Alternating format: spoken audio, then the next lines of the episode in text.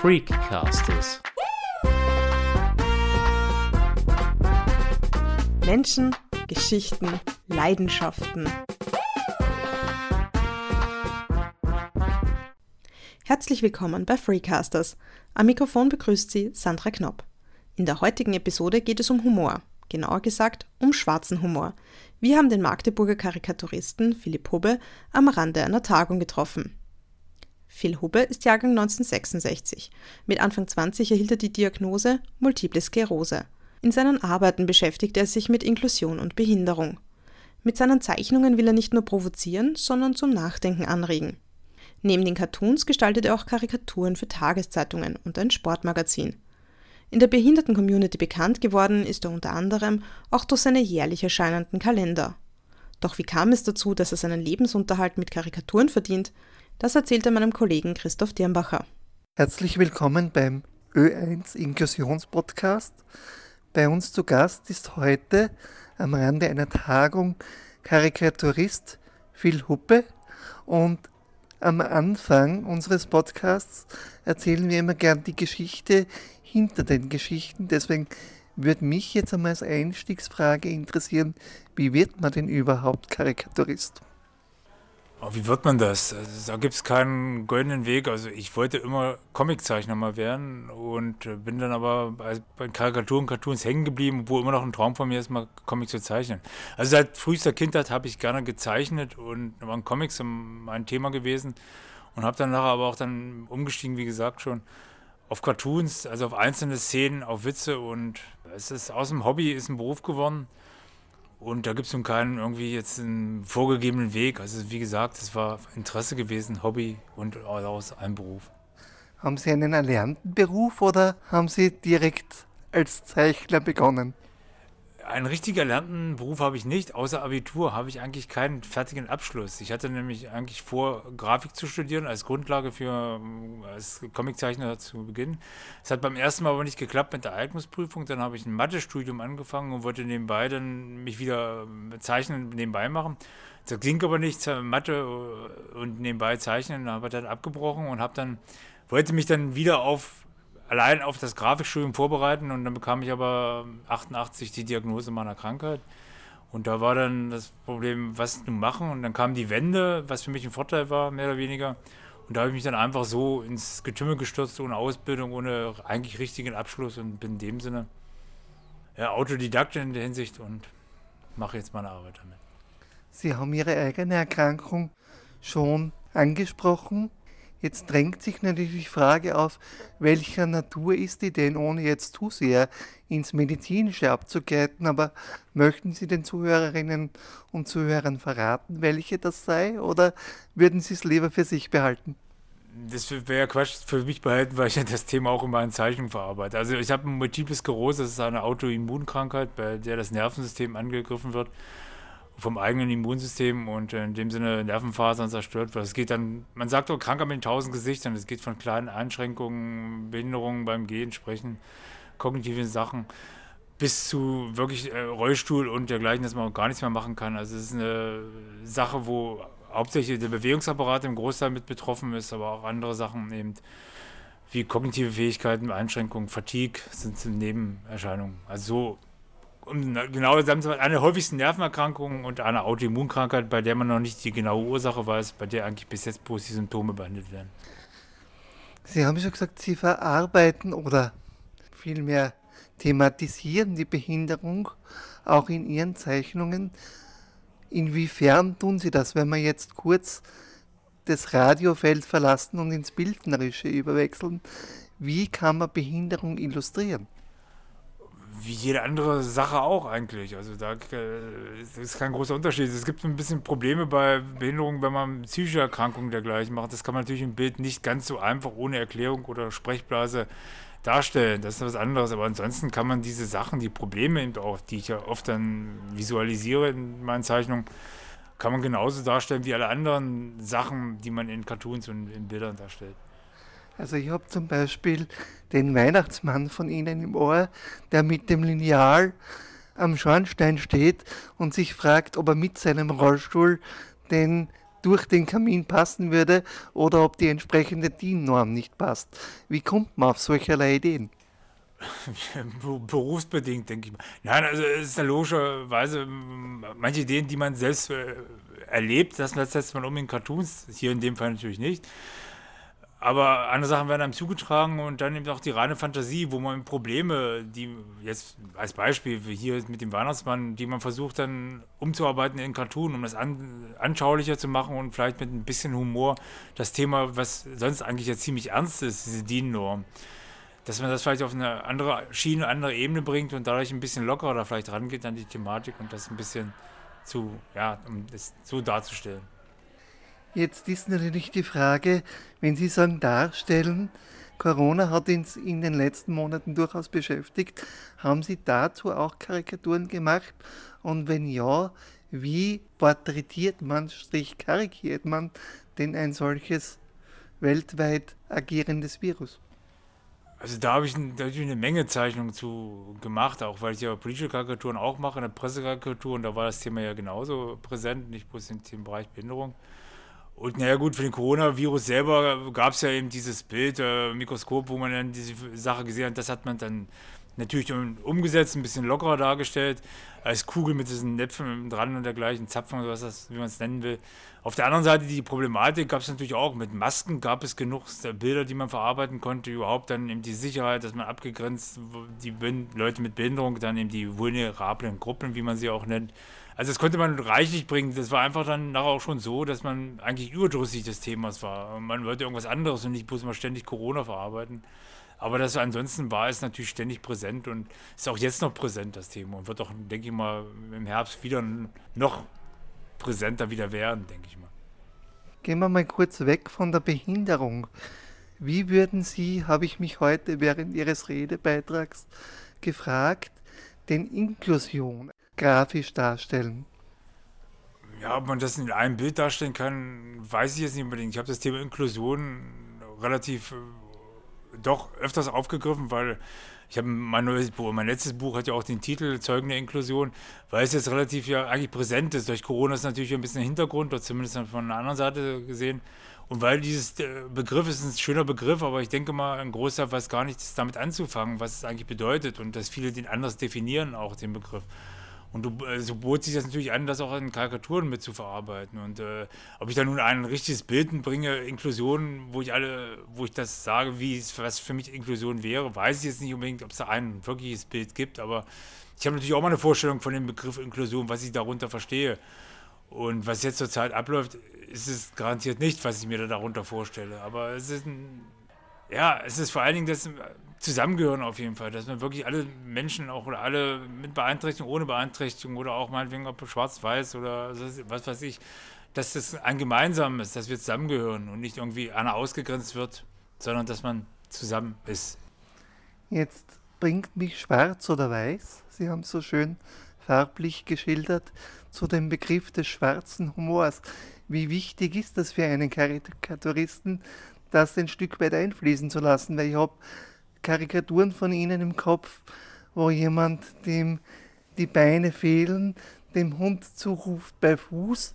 Das finden bei uns im Büro viele Kollegen total super und manchen bleibt das Lachen im Hals stecken. Also wie viel schwarzer Humor darf denn sein und wie viel ist zu viel? Ob es da zu viel ist, äh, gibt, weiß ich es nicht. Also in dem Sinne ist auch für mich immer die Frage, die gestellt wird, wo ist die Grenze bei mir? Also es gibt da für mich keine Grenze, die verschiebt sich eher noch. Das ist subjektiv. Also der eine versteht so viel Humor, der andere so viel.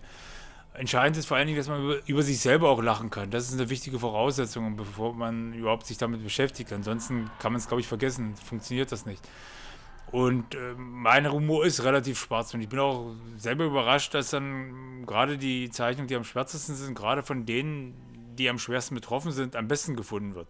Dass sie teilweise noch schwärzeren Humor haben als ich in der Hinsicht. Also da gibt es für mich keine Grenze. Das ist auch eine Auffassungsfrage von Humor in dem Sinne, der ist unterschiedlich ist, das subjektiv ist. Und was ich vorhin auch schon mal erzählt hatte, eben dann wenn alle meine Zeichen gut finden würden, dann hätte ich ein Problem damit. Also ich habe schon ganz gerne, dass es da Widerspruch gibt. Das wäre schlimm, wenn nicht. Also beim Widerspruch kann man sich besser abarbeiten als an ständiger Zustimmung.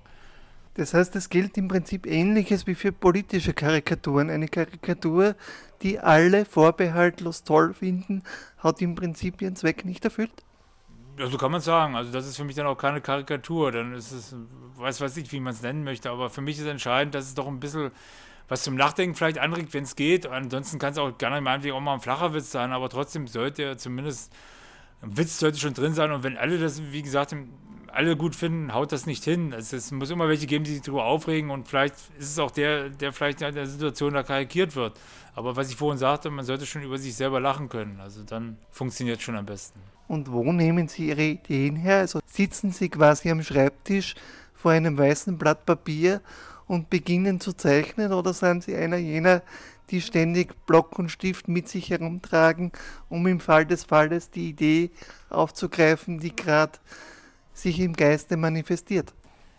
Das ist unterschiedlich. Äh, mal so, mal so. Also ich sitze bei den meisten Sachen wirklich zu Hause und überlege mir was, aber auf der anderen Seite gehe ich natürlich auch bei oben rum mit offenen Augen und auch bei solchen Veranstaltungen wie hier versuche ich mir so ein bisschen was mitzunehmen.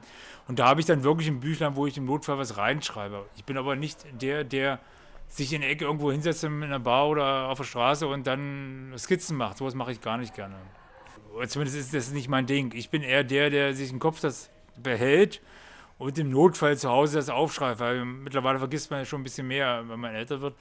Aber ansonsten ist es natürlich dann wirklich mit offenen Augen durch die Welt gehen und so Sachen, die irgendwie auffallen, rausstechen, wo könnte ich was machen. So ein Paradebeispiel, was ich immer wieder erwähne, ist so, wenn man sieht, meinetwegen einen leeren Rollstuhl, ist keiner drin in der Ecke. Jetzt fragt man sich auch, Fahrerflucht das sind so dann Ideen, die einem kommen. Und auf der anderen Seite gibt es natürlich dann auch viele Sachen, die mir zugetragen werden von anderen Betroffenen, die sagen, das müsstest du mal umsetzen, das wäre doch nicht schlecht. Und da versuche ich, wenn es machbar ist, das dann auch zu machen, informiere mich darüber, um wirklich auch Bescheid zu wissen. Und dann der dritte Weg oder zumindest äh, die dritte Variante ist natürlich die reine Fantasie, wo ich mir irgendwas überlege, was witzig sein könnte und was funktioniert. Jetzt ist natürlich auch die Frage, wie viel Handwerk steckt denn im Zeichnen? Weil Kreativität ist das eine, aber letztlich braucht man ja auch ein Geschick und eine handwerkliche Herangehensweise. Wie viel ist Kreativität und wie viel ist quasi manuelles Tun? In der Prozentzahl würde ich das, könnte ich es mal nicht angeben, weil, okay, also bei manchen ist es wirklich, sieht man so, es ist der, der Witz das äh, Bessere, das Wichtige und die Zeichnung nicht so doll. Manchmal ist es umgekehrt, da funktioniert es über die Zeichnung und nicht unbedingt über die äh, Situation, die man darstellt. Also bei mir, vom rein arbeitsmäßigen Aufwand her, ist es äh, oft dann die Idee, manchmal länger dafür zu suchen, als die Zeichnung, die Arbeit, also Umsetzung. Also die Umsetzung ist manchmal das eben der weniger Aufwand, manchmal aber auch umgekehrt. Also manchmal ist das wirklich dann ein großer Aufwand der Zeichnung also ich würde mich da jetzt nicht festlegen, wie groß die Anzahl Handwerker und äh, Ideenfindung ist, oder zumindest eben die Inspiration oder dergleichen. Würde mich jetzt nicht so festlegen. Wobei, ich denke, beim richtig Guten ist es fast mehr eigentlich die Idee bei vielen Sachen. Aber da will ich mich jetzt nicht festlegen, auch nicht für mich selber. Und unser Podcast heißt Freakcasters. Menschen, Geschichten, Leidenschaften, würden Sie sich als Freak bezeichnen oder ist das ein Prädikat, das Sie für sich nicht in Anspruch nehmen würden? Äh, ich würde es für mich selber nicht in Anspruch nehmen. Wenn andere mich als Freak bezeichnen, habe ich jetzt nicht das Problem damit, aber ansonsten bin ich eigentlich mehr der ganz normale Spießer oder der ganz normale Typ. Also mit Freak ist ein bisschen, denke ich mal, müsste schon ein bisschen anders sein. Also der, der, richtige Freak bin ich in dem Sinne nicht. Freak vielleicht in der Sache dadurch, dass ich eben ein bestimmtes Thema verarbeite mit Zeichnungen, wo manche Probleme vielleicht mit haben. Aber unter Freak stelle ich mir noch ein bisschen, müsste ich noch ein bisschen anders auftreten, ein bisschen andere Sachen vielleicht noch machen oder vielleicht anders überhaupt mich darstellen. Gibt es Projekte oder Geschichten, Karikaturen, die Sie noch gerne realisieren würden, wo Sie sagen, das war seit zehn Jahren ein Herzensprojekt von mir und ist noch nichts geworden, hart nach der Umsetzung? Also ein richtiges Herzensprojekt gibt es eigentlich in dem Sinne nicht. Also ich, wenn mir irgendwas zwischendurch mal was äh, passiert, wo ich sage, das müsste man umsetzen als Buch dergleichen, okay, aber so, ja, so ein Herzprojekt, ich hatte ja vorhin erwähnt, dass ich eigentlich vom Comic komme und eigentlich mal Comiczeichner werden wollte. So gesehen ist eigentlich das Herzprojekt dann doch schon mal einen richtigen Comic zu zeichnen. Aber das ist nicht so einfach, da müsste man wirklich mal ein Jahr lang weg oder, ein, oder zwei Jahre und gar nichts anderes machen, außer am Comic zu arbeiten. Das kann ich mir aber nicht, nicht leisten. Das müsste mir schon einer finanzieren, sagen wir so. Das ist so eine Idee, oder zumindest so ein Traum, den ich im Hinterkopf habe, wo ich aber fast die Befürchtung habe, werde ich nicht mehr dazu kommen. Also wirklich mal mich dem Comic zu widmen und einfach bloß, ohne was anderes drumherum zu machen, bloß einen Comic zu zeichnen. Das wäre so ein Traum noch, das sagen wir das. Jetzt ist natürlich auch die Frage, wenn man Ihren Lebensweg anschaut, Sie haben gesagt, ganz am Anfang haben Sie mal Mathematik studiert, wenn ich es richtig im Kopf habe. Ein Semester. Ein Semester. Wie kommt man von etwas logisch stringenten, wie die Mathematik von vielen empfunden wird, zu etwas Kreativem wie dem Zeichnen? Oh, ich denke, äh, da würden sie Mathematiker beleidigen, wenn sie äh, denen die Kreativität absprechen. Also die ist da auch vorhanden, also denke ich mir schon. Und von der, äh, ja, ich war in Mathe gut gewesen in der Schule, dachte ich mir, okay, dann kannst du im Studium das dann auch vielleicht machen und nebenbei zeichnen. Aber Studium und Schule ist noch ein kleiner Unterschied in der Angelegenheit. Aber ich würde auf keinen Fall Mathematiker Kreativität absprechen. Das ist, äh, das ist eine Beleidigung. Und auf der anderen Seite ist aber die Zeichnerei oder zumindest mein Job dann auch ein bisschen doch stringent ein Ablauf. Also ich habe meinen Rhythmus äh, bedingt auch, denke ich, durch meine Krankheit, vielleicht sagen wir mal so. Aber auf der anderen Seite muss ich auch dann disziplinmäßig, ich muss was abliefern, ich muss was machen und dann so gesehen, so ganz zu sagen, das ist einfach bloß Kreativität und man lässt seinen Gedanken freien Lauf, äh, so einfach ist es da auch nicht. Also es gibt, für mich gibt es schon gewisse Ähnlichkeiten, also da würde ich jetzt nicht so sagen, das ist was gänzlich anderes. Jetzt haben wir gelernt, dass auch Mathematiker Kreativität brauchen, aber für die Abrundung noch beeinflusst die ihre Behinderung bei der Arbeit? Nimmt die irgendwie was mit oder gibt die Impulse? Also Impulse auf jeden Fall. Ich nehme schon viel daraus mit der Angelegenheit, aber auf der anderen Seite habe ich natürlich auch Einschränkungen, aber die mich nicht so extrem hindern. Dadurch, dass ich zu Hause arbeite, selbstständig bin, kann ich mir natürlich dann meine Arbeitszeit einteilen und Pausen, wenn ich die brauche, die ich zwischendurch oft öfters mal brauche, ein bisschen Fatigue, Müdigkeit, dann kann ich mir die nehmen. Also so gesehen beeinflusst mich in dem Punkt schon. Was mir damals der Arzt dann prophezeit hat, dass ich vielleicht eine Bindung und ein Zittern bekomme und dergleichen, die Problematik in der Feinmotorik habe ich nicht. Ich bin Linkshänder und ich habe rechts ein bisschen Probleme, aber das sind so also Sachen, ja, für meine Arbeit nicht beeinflusst wird durch meine Krankheit. Aber es gibt schon Einschränkungen, die ich, wo ich Rücksicht darauf nehmen muss. Aber direkt meine Arbeit davon betroffen ist in größerem Maße davon nicht. Das heißt, das Schlimmere, was passieren könnte, wäre, wenn die Hände von einem Zittern oder dergleichen betroffen wären. Weil dann wird es wahrscheinlich schwieriger mit der Berufsausübung, oder? Also es wäre schwer, wenn ich ein Problem hätte mit den Augen oder mit den Händen. Also ich habe mal gesagt, äh, im Rollstuhl, das wäre nicht das, Anführungsstrichen, nicht das Problem. Was natürlich einfach sagen lässt, ich sitze nicht im Rollstuhl, also muss ich vorsichtig sein. Es wäre schon eine Einschränkung auf jeden Fall für mich, aber für meine Arbeit und die Arbeit wäre mir verdammt wichtig und die hat mir auch geholfen, denke ich, dass es mir noch so gut geht, dass ich eine Arbeit habe und was machen kann.